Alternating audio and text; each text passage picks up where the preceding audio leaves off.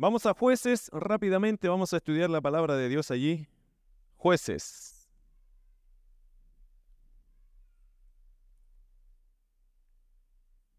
Jueces el capítulo 4, ahí estamos 4 y 5, ¿ah? vamos a estudiar paralelamente 4 y 5.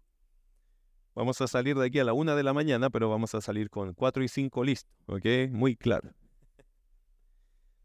¿Por qué 4 y 5? Porque Débora y Barak están en el capítulo 4 la historia y en el 5 el cántico. Pero el cántico son elementos de la historia, entonces vamos a mezclar un poco, no vamos a obviamente a exponer todo el 5, pero vamos a mezclar los elementos históricos que están en el 5 y creo que eso va a ser suficiente para que entendamos la historia de Débora y Barak. Este estudio, mis queridos hermanos, siempre se uno siempre se lucha, ¿no? Entre qué vamos a hacer, un estudio una predicación. La gente a veces me pregunta, pastor, ¿y qué hace usted? ¿Usted predica o usted hace estudios? Y yo digo, sí, porque en realidad mezclo las dos cosas. Ya no, no me preocupa, no me preocupa eso. Gracias, Marcelito. Están vacíos, Marcelo, te la estaban vendiendo. No, hasta. hasta la sacaste de la reserva bendita que tenemos allá ya, en el pozo de... Esa viene del Jordán, ya, ya queda poca de eso. Entonces, a mí no me preocupa tanto si vamos a hacer un estudio, una predicación. Me interesa que usted aprenda, ¿ya? Ya los años uno eh, entiende que lo que tengo que hacer es exponer las escrituras y aplicar eso a tu vida y eso te va a dar un sentido de predicación. Pero me gusta enseñar también porque me gusta que usted cuando pase por el texto otra vez diga, ah, esto significa tal cosa, ah, esto tiene este sentido. Entonces, yo tengo una mezcla un poco de, hacer un estudio, pero aplicamos en una predicación como la parte aplicativa, la parte práctica, ¿ok? Entonces, eh, quiero que vaya más o menos usted pensando en eso, eh, y por eso le pongo un título a estos estudios, que podría ser Débora y Barak en realidad no más, pero yo creo que uno puede encontrar allí una verdad que te puede llevar a tu casa práctica y tiene que ver con pasos que traen libertad. Claro, esto te lo voy a revelar al final. Así que tiene que tener paciencia porque le pusimos pasos que traen libertad. Primero vamos a ir a la historia de lo que está en el capítulo 4 y 5 de jueces.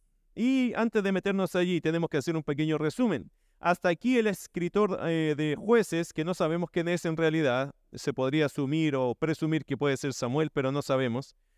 Eh, pero hasta aquí el escritor de jueces nos ha presentado a tres libertadores. Otoniel, su nombre significa Jehová es el poderoso que libró a Israel de manos de Kusam Rizataim. ¿Se acuerda que significaba como el más cruel, el más violento? El rey de Mesopotamia, al cual sirvió Israel ocho años. Después vino el segundo libertador, el segundo juez, que fue Ahod. Eh, Ahod significa unión o poderoso, también que libró a Israel de Eglón, cuyo nombre significa ternero. No, nunca había descubierto el nombre de Eglón y en el comentario del mundo hispano sale que Eglón significa ternero. Y usted sabe que Eglón era gigante, ¿cierto? Era muy grande. Entonces tiene mucho sentido su nombre con su apariencia. Rey de los Moabitas, a quien sirvieron por 18 años. Y el último que hablamos nosotros fue Samgar. Y Samgar significa el que huye, que no sabemos cuántos años sirvió como juez, pero sí sabemos que libró a Israel de los filisteos. ¿Se acuerda? Matando 600 filisteos y probablemente eso fue en un solo encuentro. Ahora, quiero dejarles claro algo antes de comenzar el capítulo 4, y una cosa que quizás no se ha dicho y debo recordárselos o enseñárselos, es que no siempre los jueces fueron jueces de, a nivel nacional. A veces los jueces hicieron un papel regional. ¿Sabe la diferencia, cierto? Es decir, no siempre había un juez, eh, no siempre era un solo juez en todo Israel a veces había un juez que era el más predominante, el más notorio, y a la vez o paralelo a él, en una región había otro juez. Esto es cuando usted ya se mete en el libro, usted va a decir, pero si uno suma uno tras otro, son demasiados años. Claro, es porque probablemente un juez estaba a la vez cuando había otro juez en una región. No todos tuvieron, mis queridos hermanos, eh, un ministerio tan extenso como decir nacional. Samuel fue un juez que abarcó como lo nacional pero Samgar probablemente fue regional. Entonces, eh, los jueces podrían haber existido incluso en el mismo tiempo dos jueces, y quizás más de dos también en el mismo tiempo, pero eso es una cuestión que el libro no nos explica, pero es así. ¿ok? Entonces, para que usted eh, en el tiempo de, de meterse ya profundo al libro, Uno dice que hay una crisis de años, porque hay muchos años si usted lo pone uno tras otro, claro. Pero si usted lo mezcla, es decir, que pone a dos en el mismo minuto, eso funciona bastante bien en temas de, fechas. Bueno, hoy vamos a ver el tercer ciclo de descarriamiento espiritual de Israel y la cuarta intervención de parte de Dios por medio de jueces. Mire jueces capítulo 4, verso 1. El tercer descarriamiento del pueblo. Eh, verso 1 dice, después de la muerte de Ahod, los hijos de Israel volvieron a hacer lo malo ante los ojos de Jehová. Entonces ya sabemos que una vez más aparece esta frase, ¿cierto? Esta frase, ¿cuántas veces ya ha aparecido? Cuatro veces. Mire el capítulo 2, verso 11. Allí lo va a encontrar. Mire el capítulo, el capítulo 2, eh, perdón, el capítulo 3, verso 7. También va a encontrar la misma frase. ¿Cuál? Hicieron pues los hijos de Israel lo malo ante los ojos de Jehová y olvidaron a Jehová su Dios. Y eso es la frase que se va repitiendo ya cuatro veces está en el capítulo 3, versículo 12 también, y en el 4, capítulo, capítulo 4, verso 1. ¿Qué nos enseña esa frase? La famosa frase que está en el 4.1. Después los hijos de Israel volvieron a hacer lo malo ante los ojos de Jehová. ¿Qué nos enseña esa frase? Dos cosas. Número uno, el carácter del pueblo. El pueblo, mis queridos hermanos, que generación tras generación volvía atrás en cuanto a la fe en el Dios verdadero. No se olvide que han pasado ya 80 años. También es una cosa que usted tiene que ir observando en el pasaje, por ejemplo. Eh, si usted lee jueces, usted se va a dar cuenta que la tierra descansa unos cuantos años. Eh, en unos 40, en otros 18, en otros 20, en otros 80. Entonces, cuando decimos que la tierra ya pasaron 80 años, es que las generaciones van cambiando. Entonces le tocó a esta generación enfrentar su fe en Dios y obviamente esta generación, este nuevo ciclo, ¿qué hizo? Según el versículo 1, volvieron a hacer lo malo ante los ojos de Jehová. Se da cuenta que la generación que viene, en lugar de tomar impulso con el buen ejemplo, con la calidad de vida que les regaló Dios, ellos, en lugar de tomar esa bendición para obedecer, tomaban la bendición, se la echaban al bolsillo y se olvidaban de Dios.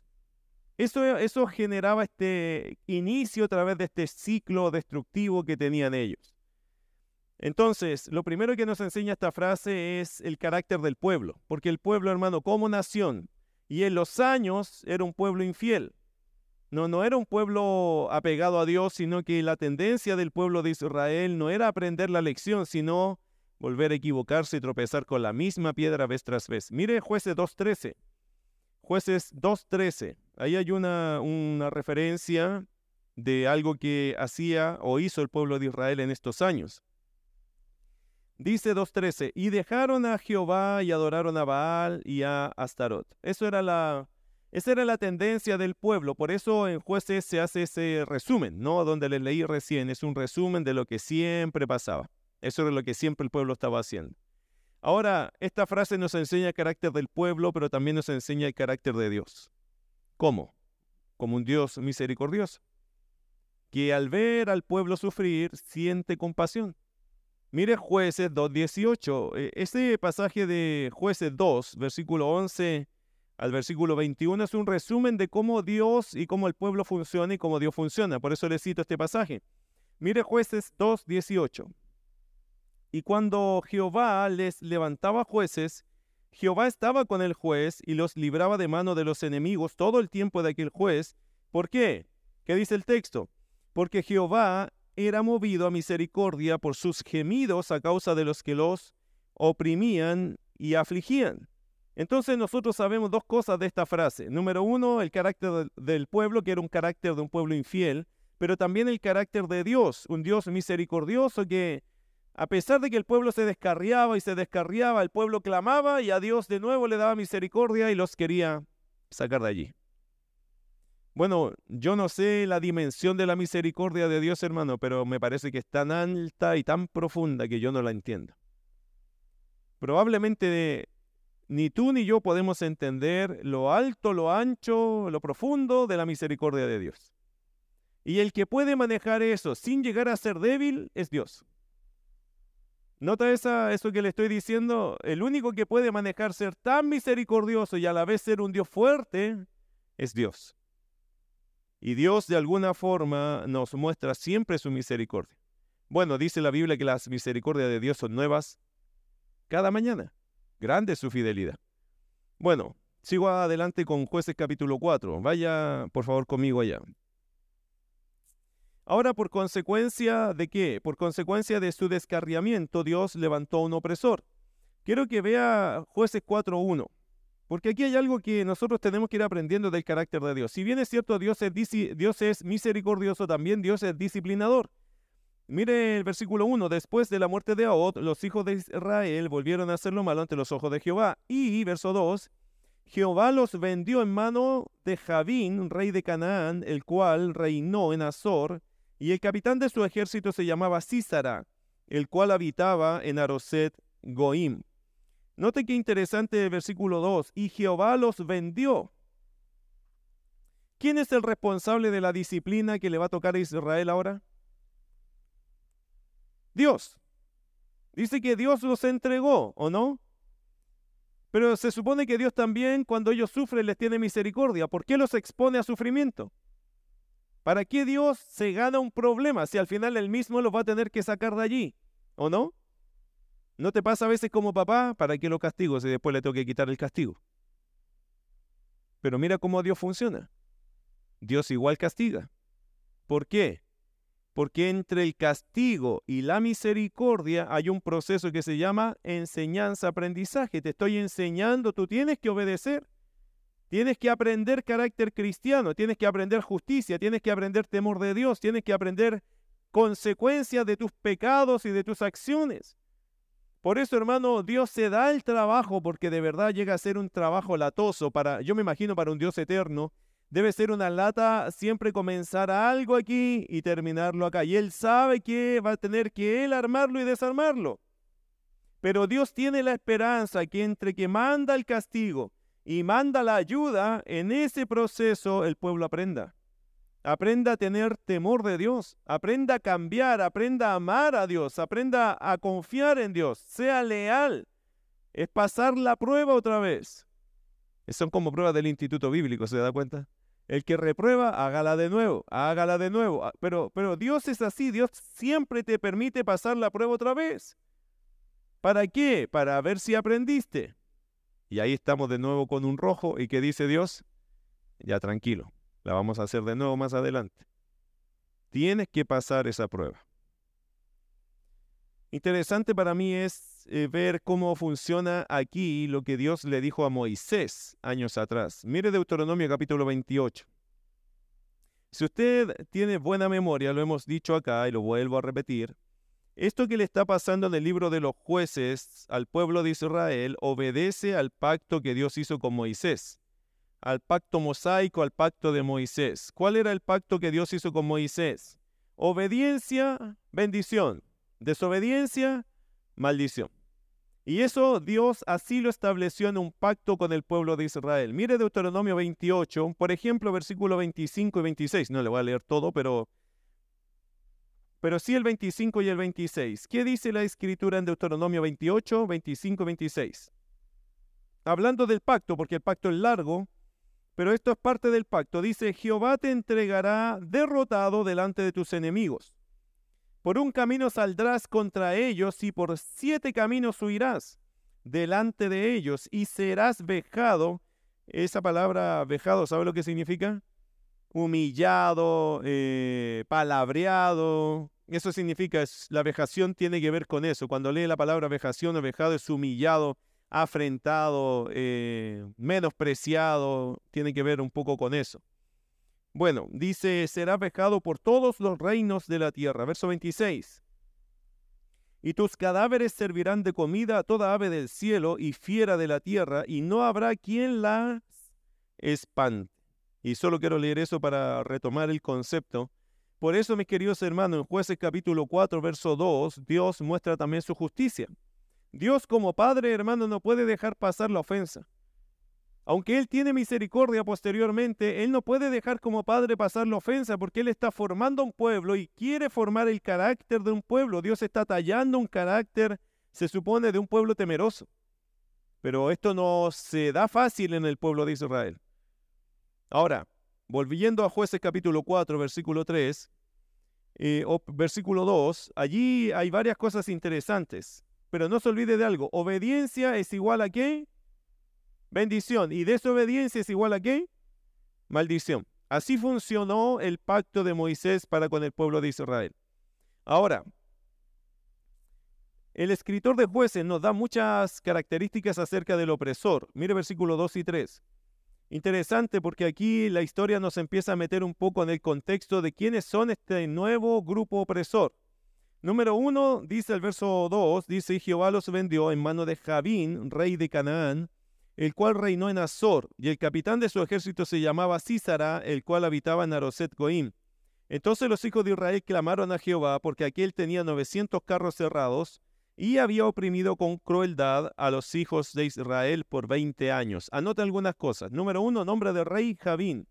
El nombre de rey significa él comprende él, o él entiende, y su énfasis es la inteligencia. Este rey parece que era bastante inteligente, ese era como su nombre, su título. Eh, el reino que él tenía, o de donde, de donde él era rey, era rey de Canaán, dice el cual reinó en Azor. Y aquí tienes que aprender algo. Esto lo vas a encontrar si un día lo quieres leer en el comentario bíblico Mundo Hispano, ya del comentario de Josué, Jueces y Ruth. Hay un libro bastante bueno, me, me encanta comentario bíblico Mundo Hispano. Y él dijo, lo, o se dice lo siguiente en ese libro. Dice que los cananeos estaban organizados en ciudades-estados cada una con su propio rey. Javín era rey de la ciudad de Azor y líder de una confederación de reyes del norte de Canaán. ¿Qué está diciendo? La, explicación es muy válida. ¿Por qué? Porque Javín, aunque era rey de Azor, él vivía como en un, como, como lo define acá, como ciudades-estados. ¿Qué significa que no andaba solo? Él era el rey, pero tenía una confederación de reyes del norte con él. ¿Cómo sabemos eso? Mire jueces capítulo 5. Versículo 19. Interesante, dice, vinieron reyes y pelearon.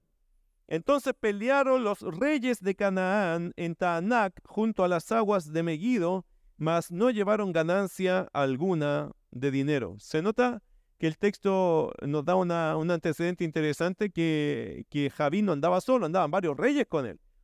Javín como que era el, el rey de estos reyes también y los organizaba.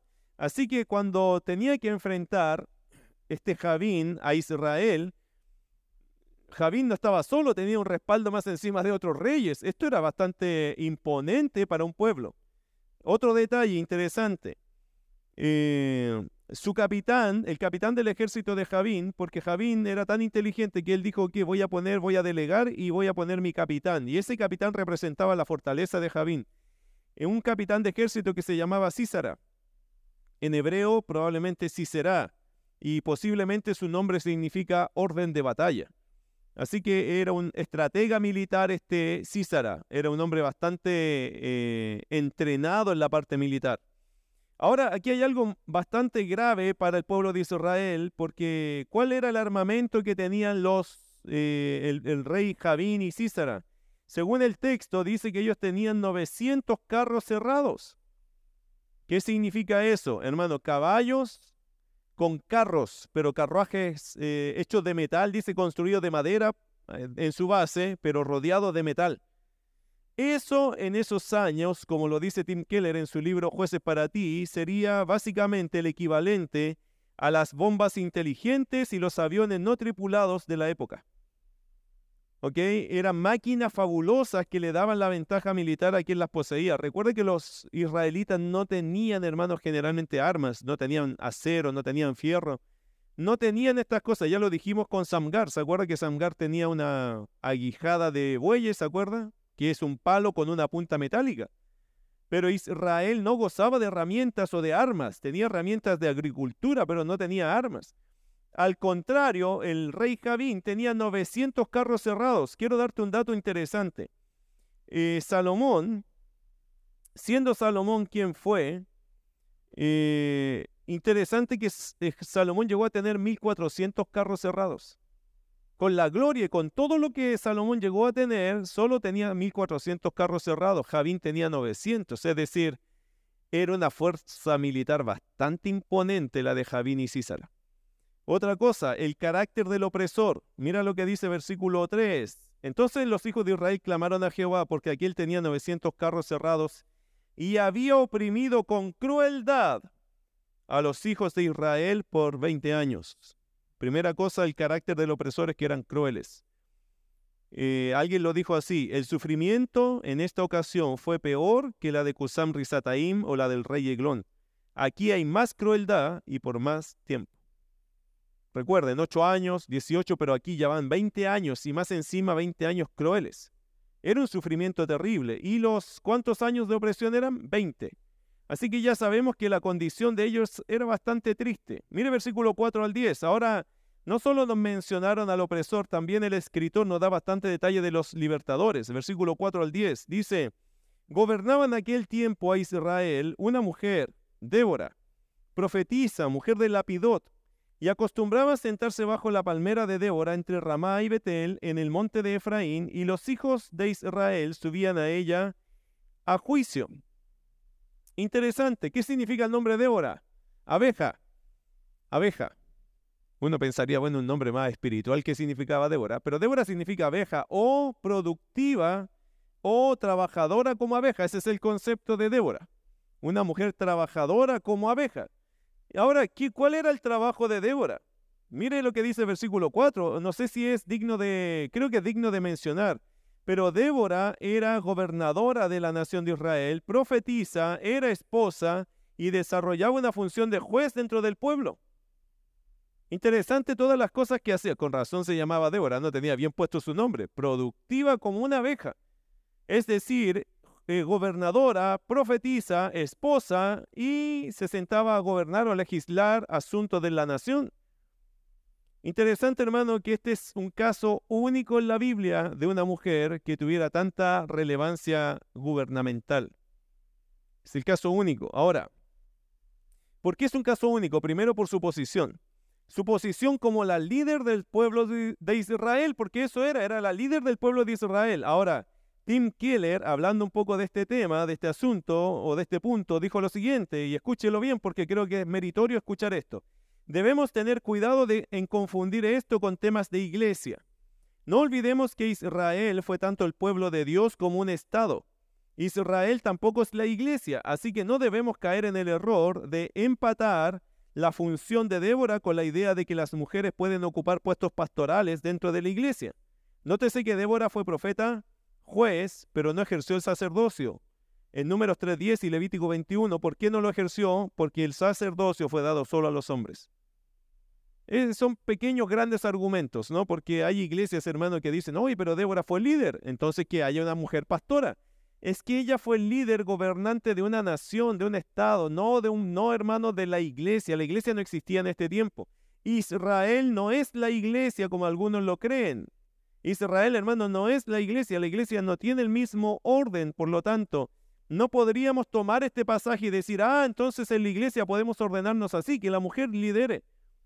Porque curiosamente, si usted va incluso al Antiguo Testamento, lo que usted no va a encontrar es que Débora no ocupó Usted no va a encontrar a Débora ocupando puestos de sacerdocio, porque el sacerdocio claramente ya en el Antiguo Testamento se había dejado solo a los hombres. Y no es una posición machista, es un tema bíblico. No, no quiero que usted diga, ay, es que, en esta iglesia, si no se trata de nuestra iglesia, se trata de la enseñanza bíblica.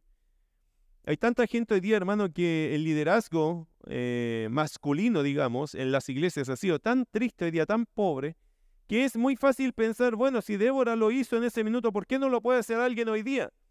Y de verdad, hermano, alguien sí lo puede hacer hoy día.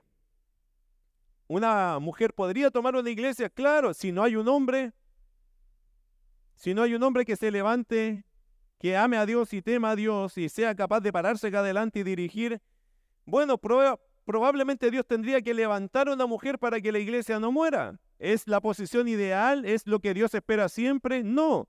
Pero vaya y dése la casualidad que a veces, para mantener eh, vivo un lugar, una iglesia, no hay ningún hombre. Todos están escondidos.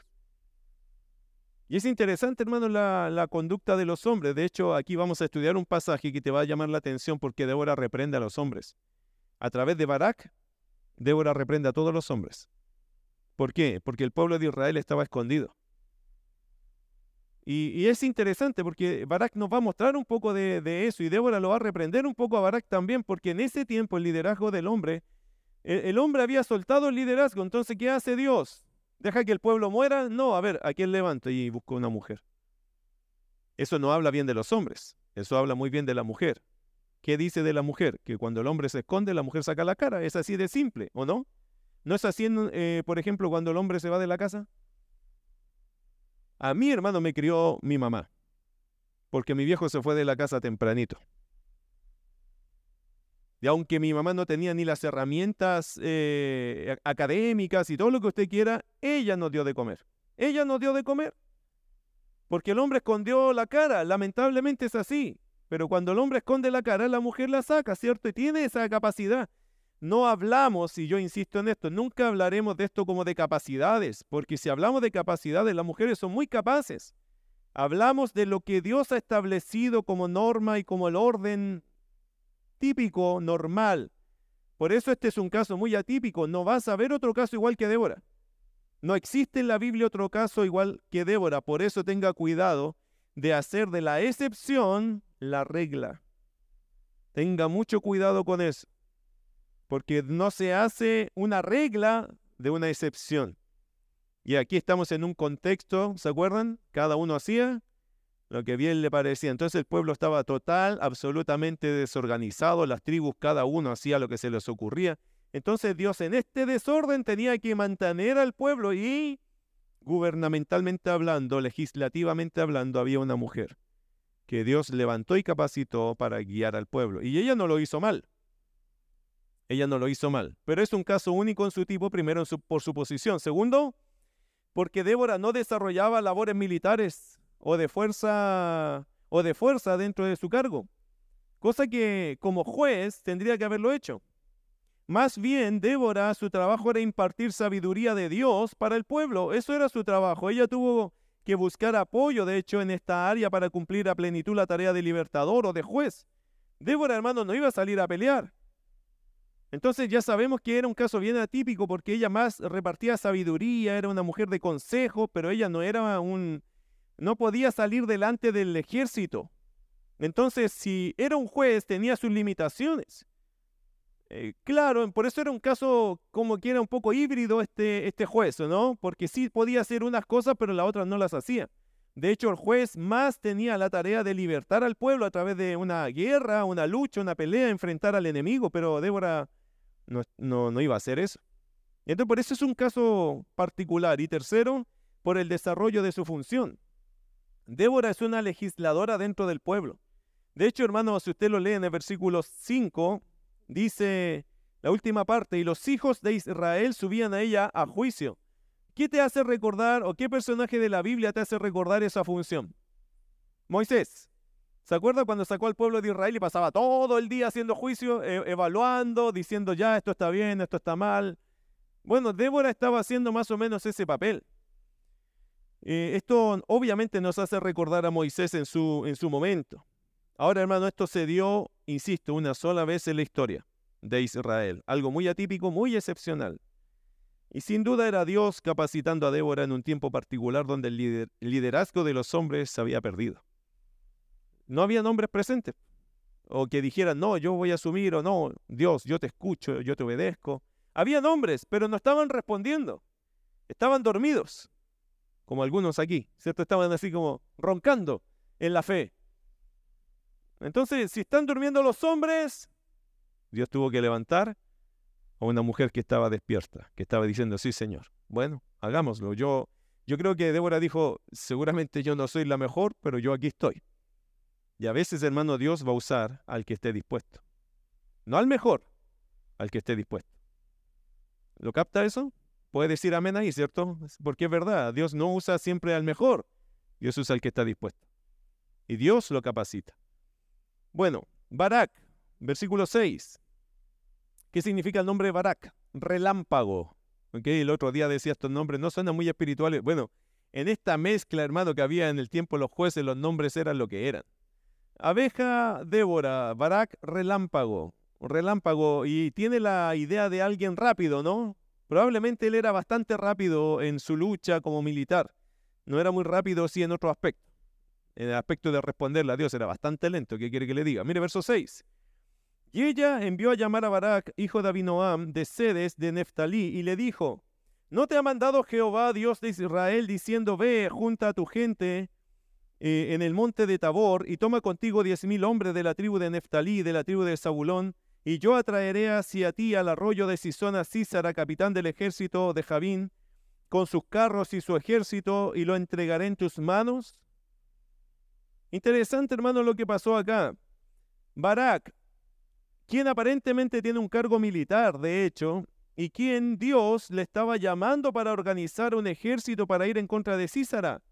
Císara ya saben quién es, excepto el capitán del ejército de Javín, del rey que lo estaba oprimiendo. Cosa curiosa para mí es que Barak, aunque ya había oído el llamado de Dios, no había respondido. Débora lo deja en evidencia. En versículo 6 se fijó. ¿Quién le dijo Débora a Barak? ¿No te ha mandado Jehová Dios de Israel? Nota que Débora lo deja en evidencia. Oye, ¿por qué te has demorado tanto en responder? ¿Acaso Dios no te llamó ya a hacer esto? Y lo único que quizás Barak escucha allí es la confirmación de algo que Dios le dijo a Barak. ¿Cuándo se lo dijo? No tengo idea, pero Barak estaba allí quieto. ¿Nota la falta de liderazgo? Hombre que escucha la voz de Dios, es claramente la voz de Dios, pero no le hace caso. Mi querido hermano, cuando nos pasa eso, nos falta liderazgo. Dios te está diciendo algo, hazlo. Aplica, anda. Si Dios te lo está diciendo, Ah, pero voy a esperar que mi señora me lo confirme. Bueno, cuando te pasa eso muy seguido, te falta liderazgo. Te falta tu relación con Dios. Porque es verdad que a veces una esposa te puede confirmar algo, pero tú tienes que estar allí, oye, Dios me lo dijo a mí. Y actuar en frente a lo que Dios te está revelando y mandando, diciendo. No podemos, hermanos, estar siempre pasivos ahí esperando que los demás nos confirmen lo que Dios ya nos ha dicho. Eh, recuerdo el caso de Abraham, ¿se acuerda cuando fue a sacrificar a Isaac? ¿A quién Dios le habló? A Abraham. ¿Abraham se lo contó a, a, Sara? ¿Cree usted que Abraham le habrá contado a Sara, oye, ¿sabes qué? Dios me pidió que fuera a matar a nuestro hijo. ¿Usted cree que se lo contó? Yo creo que no. ¿Por qué? Porque a la hora que Sara sabe que van a ir a matar a su hijo, ¿qué hace Sara? Sacrifica a Abraham, ¿cierto? Y no es conveniente para la historia. Esto se hubiese dado vuelta, hubiese terminado muy mal. Hermano, el, el, tema está en que de vez en cuando hay cosas que uno sabe que Dios le está llamando y tiene que obedecer a Dios. Y la esposa idónea espiritual tiene que confiar que su esposo está siendo guiado por Dios aunque pareciera una locura. Por eso se llama crisis de fe. Quizás Dios está llamando a tu esposo a hacer una locura y tú tienes que creer que esa locura es de Dios. Y eso ya es para temas mayores. Cuando Dios te llama a hacer algo. Y tu esposa tiene que creer que Dios me está llamando. Pero ¿cómo sé yo? Es que me lo dijo a mí. Está hablando conmigo, está ministrándome, me está llamando, me está llamando, Dios me llama. ¿Y qué hace la esposa allí? Bueno, tienes que orar, Tienes que decir, Señor, si esta es tu voluntad, que se haga tu voluntad. Pero allí hay una crisis de fe en la familia. Pero a veces Dios llama a los hombres. Y Dios espera que el hombre responda y diga, yo voy a ir, yo voy a ir, sí Señor, voy a ir. Y en eso que vas, Dios tiene que obrar en todo lo demás. Dios tiene que obrar en los demás. Pero tú tienes que responder, hermano querido, a lo que Dios te está llamando. Le hago una pregunta a los varones que están acá, hermanas, descansen de esto. ¿A qué te está llamando Dios en este tiempo? Están aquí varones, ¿cierto? ¿Sí? ¿A qué te está llamando Dios? ¿A qué sientes tú que te está llamando Dios en este tiempo? Y quiero que lo pienses porque a veces uno cree que solo leer la Biblia y devoción, sí, pero de toda esa relación preciosa que tienes con Dios, ¿a qué te está llamando? ¿A qué te está diciendo, métete acá? Da este paso de fe, comprométete aquí. Aquí te está llamando Dios a ti, a la obra, a gastar tu vida, a invertir en lo, en lo espiritual. Aquí te está llamando. Porque sabes que Dios siempre llama. Porque Dios necesita gente que se reclute en áreas y aspectos y ministerios y cosas que Dios quiere hacer en este mundo. Y no solo te hago pensar en, en la iglesia, quizás a través de la iglesia hacer qué. ¿A qué te está llamando Dios? Porque Dios llama a la gente. Y en particular Dios le encanta llamar a varones, a hombres que trabajen para que, no sé, inyecten ese desafío espiritual a la familia si es casado. Y si es soltero, con mayor razón. Es más fácil, no tienes que darle explicaciones ni pedirle permiso a nadie. No tienes que luchar con eso. Ahora, si estás casado, ¿a qué te está llamando Dios como hombre casado? ¿A qué te está llamando? ¿Qué siente de Dios aquí que te está diciendo, hijo, yo quiero que usted haga tal cosa para mí? Ya, y la segunda pregunta, ¿estás respondiendo a ese llamado? ¿O estás diciéndote, no, yo creo que es una cuestión mía nomás? No, yo creo que es el diablo que me quiere distraer. ¿Cómo va a ser el diablo llamándote a servir, hermano?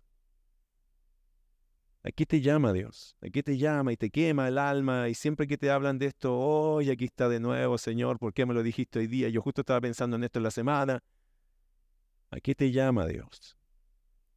Porque el Dios que nosotros tenemos es un Dios vivo que llama a la gente. Usted no debería estar sirviendo aquí si Dios no te llamó a servir. ¿Me escuchó?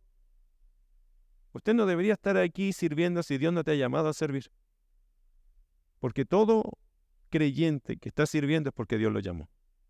Si Dios no te llamó, te vas a ir. Te vas a ir a hacer cualquier cosa porque no sientes que Dios te llamó. Para mí no es importante, lo hago o no lo hago, me da lo mismo. Pero cuando Dios te llama, tú no puedes dejar de hacer lo que tienes que hacer.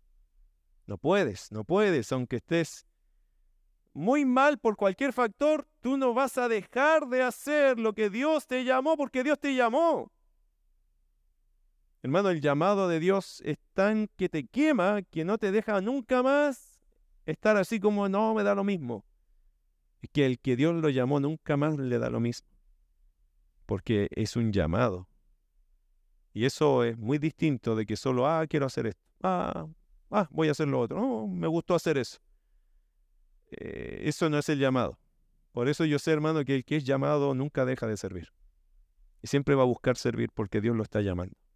Y lo llama y lo llama y no lo deja tranquilo. Bueno, en este caso Débora le, le responde, ¿cierto?, a Barak y le dice, y le hace la pregunta, ¿no te ha mandado Jehová Dios de Israel diciendo, ve, junta a tu gente y le cuenta todo el panorama interesante? Dios dio a Barak todo el plan. Se fijó en el versículo 6 y versículo 7, Dios dio a Barak todo el plan de cómo entregaría a Císara en sus manos y a todo el ejército. La pregunta es, ¿por qué Barak no actuó? Si él supo todo el plan, supo que le iba a ir bien. Hermano, si usted sabe que va a ganador, ¿apostaría? No estoy hablando de apostar, pero es que no, no me encuentro otra cosa. Si usted supiera que el caballo es el ganador y usted sabe que va a ganar, ¿apostaría? aunque usted no sea un apostador, pero apostaría ese día, por esa vez, porque usted sabe que el caballo va a ganar, casi está corriendo solo, los demás están todos enfermos, usted sabe que va a ganar. ¿Apostaría? No estoy diciendo que apueste, estoy diciendo una cosa supuesta. Pero me imagino que todos diríamos, pero es que va a ganar, ¿qué, tengo que perder? Nada. Hermano, Barak tenía todo para ganar si Dios le dijo, y más encima te voy a entregar en tu mano a Císara Va a ser gloriosa esta victoria. La pregunta es por qué Barak, a pesar de saber todo, no actuó.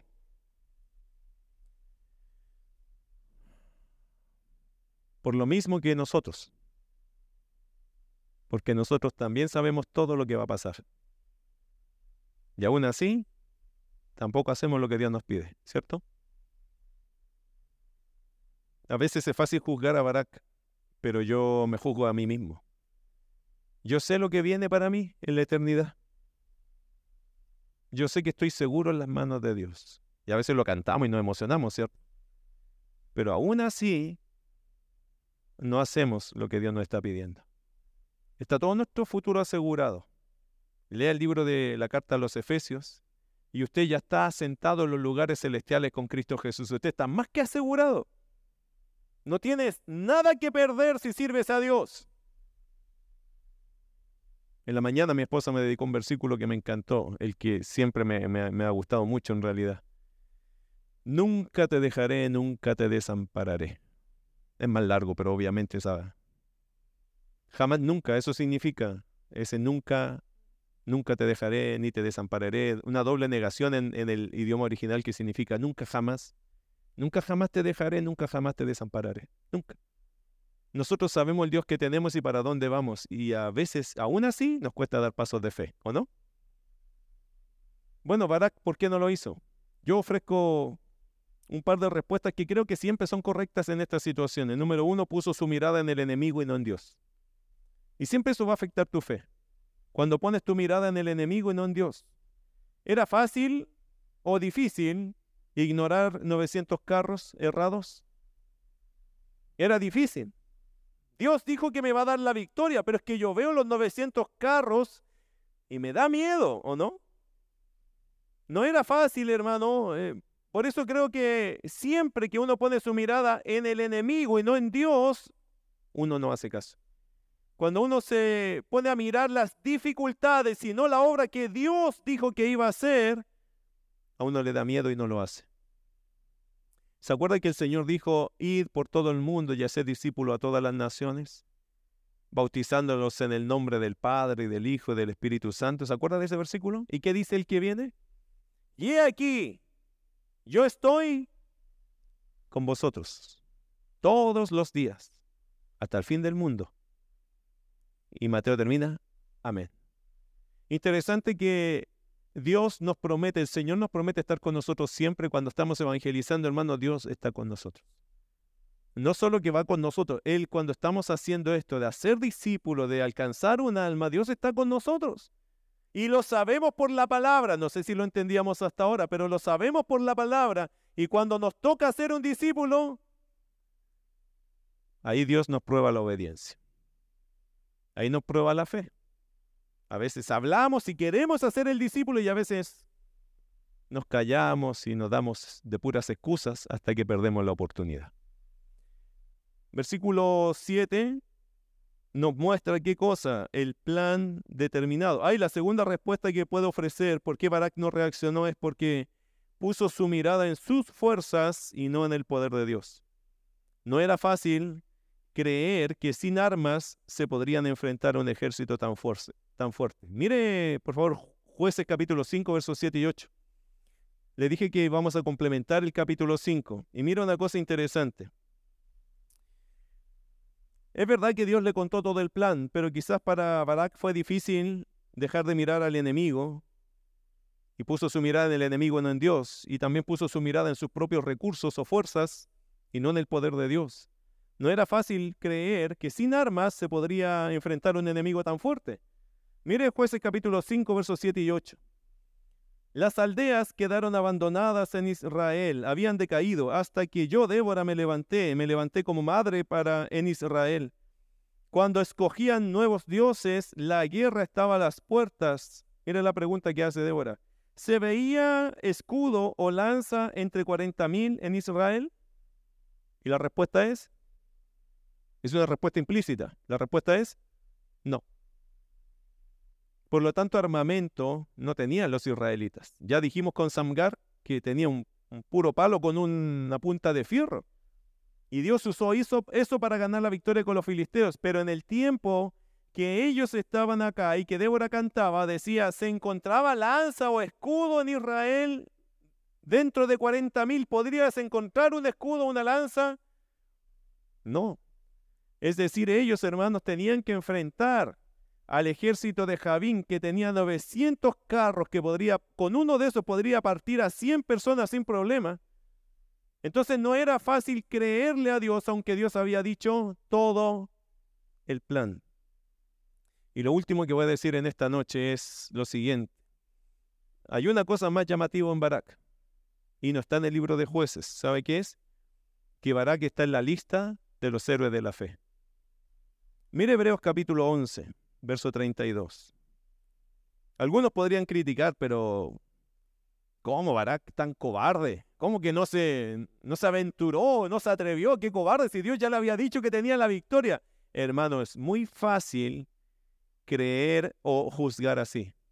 Pero yo creo que todos nosotros hemos pasado por el momento que sabemos que Dios nos ha dicho algo y aún así no lo hacemos. y quizás con cosas más simples de lo que le pasó a Barak. Sin embargo, Dios, que no es como nosotros, Dios evaluó la vida de Barak y consideró que Barak sí tuvo fe. No estoy diciendo que no le costó. De hecho, después, la próxima semana, vamos a seguir viendo un episodio que a Barak le costó. Pero al final de, dio su paso de fe. Y le voy a decir algo. Creo que todos nosotros somos iguales, ¿o no? Abraham, ¿se acuerda de Abraham, el padre de la fe? ¿Cuánto le costó a Abraham ser el padre de la fe? ¿Cuántos errores? Un montón. Pero Dios lo considera después su amigo.